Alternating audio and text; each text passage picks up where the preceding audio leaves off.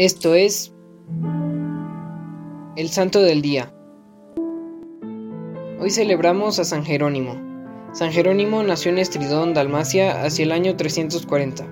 Estudió en Roma y allí fue bautizado. Su espíritu es enciclopédico. Su obra literaria nos revela al filósofo, al retórico, al gramático, al dialéctico, capaz de pensar y escribir en latín, en griego, en hebreo. Escritor rico, puro y robusto al mismo tiempo. A él se debe la traducción del latín del Antiguo y del Nuevo Testamento que llegó a ser con el título de Vulgata la Biblia oficial del cristianismo. Jerónimo es de una personalidad fortísima. En cualquier parte donde va suscita entusiasmos o polémicas.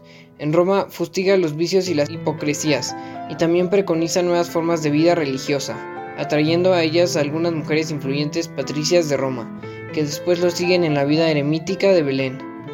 La huida de la sociedad de este desterrado voluntario se debió a su deseo de paz interior, no siempre duradero porque de vez en cuando reaparecía con algún nuevo libro.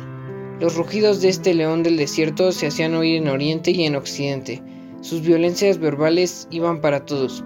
Tuvo palabras duras para Ambrosio, para Basilio y hasta para su amigo Agustín, que tuvo que pasar varios tragos amargos.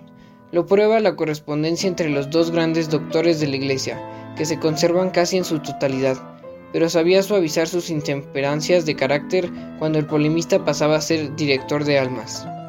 Cuando terminaba un libro iba a visitar a las monjas que llevaban vida ascética en un monasterio no lejos del suyo. Él las escuchaba contestando sus preguntas. Estas mujeres inteligentes y vivas fueron un filtro para sus explosiones menos oportunas, y él les pagaba con el apoyo y el alimento de una cultura espiritual y bíblica. Este hombre extraordinario era consciente de sus limitaciones y de sus propias faltas. Las remediaba dándose golpes de pecho con una piedra. Pero también se daba cuenta de sus méritos. Tan es así que la larga lista de los hombres ilustres, de los que hizo un breve pero precioso resumen, termina con un capítulo dedicado a él mismo. San Jerónimo murió a los 72 años en el año 420 en Belén. El nombre Jerónimo quiere decir aquel que lleva nombre santo.